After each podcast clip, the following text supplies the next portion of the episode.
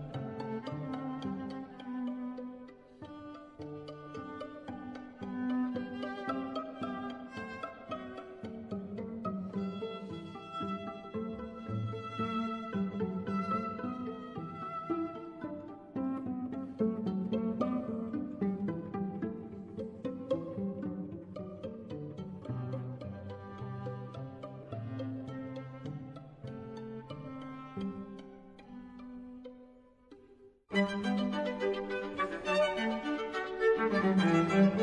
you.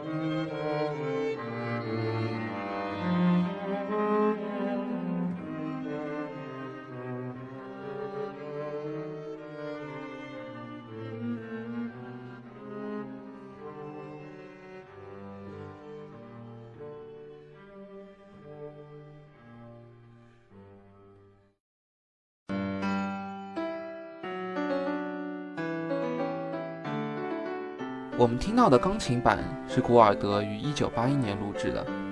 古尔德演奏时总是同时哼唱乐曲，他因演奏时所做出的各种奇怪的身体动作而闻名。他坚持要坐在他父亲为他制作的一把折叠椅上才能演奏，然而这把椅子已经非常残旧，因此在他留下录音中可以轻易地听到他的哼唱声和破旧椅子发出的吱吱声。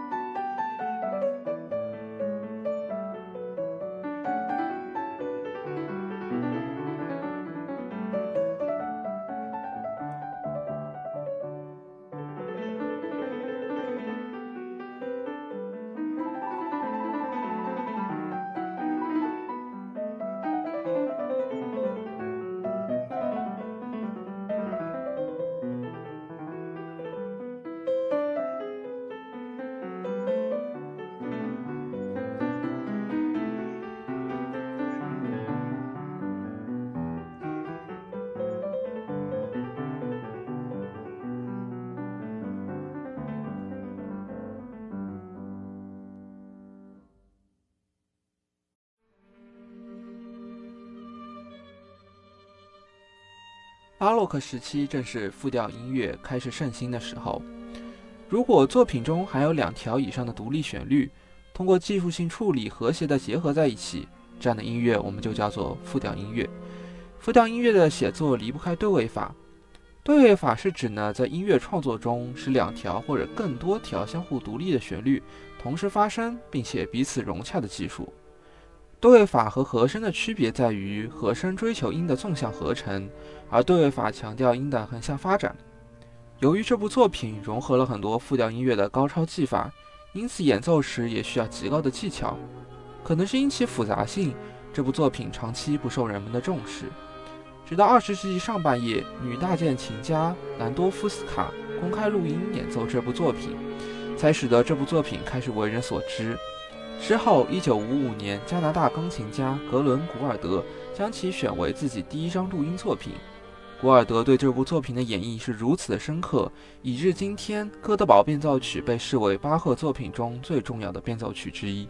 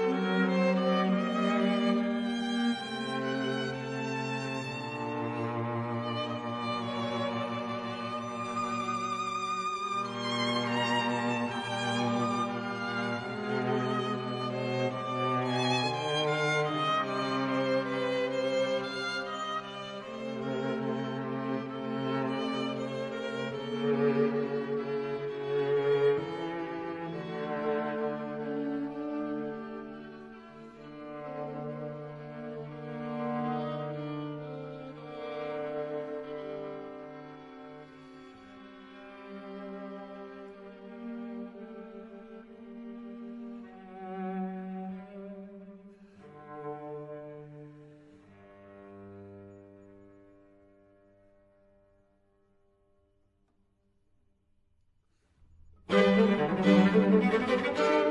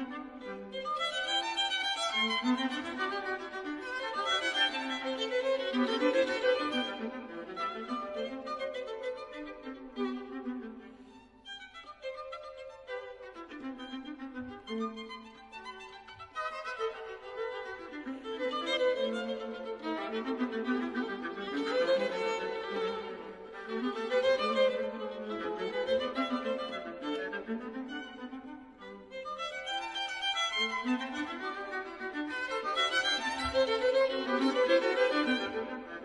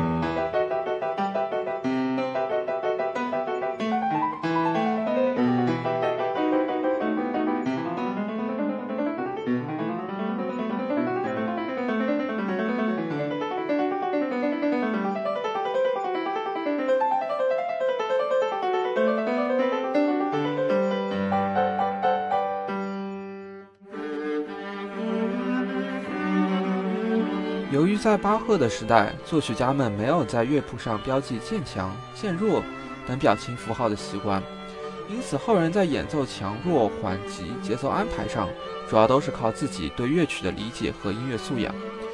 这也就造成了对同一个作品，不同的演奏家演绎出来的风格可能完全不同。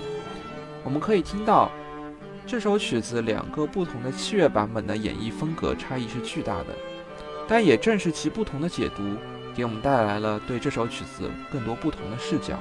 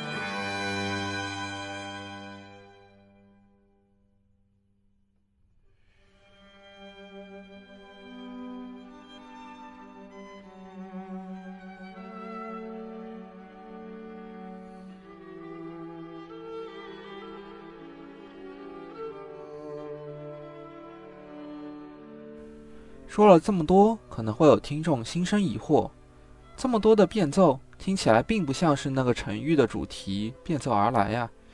其实呢，这三十个变奏是从主题的低音声部的和声进行而来。因为在巴赫那个时期，固定低音是乐曲非常重要的一个组成部分。今天时间过得很快，本期节目又要接近尾声了。不知道大家是否从巴赫的音乐作品中收获了几分慰藉呢？下期节目我们可能会去欣赏一些浪漫主义时期的作品。如果你对本节目有任何的想法或者建议，欢迎在我们的微信公众平台号下留言。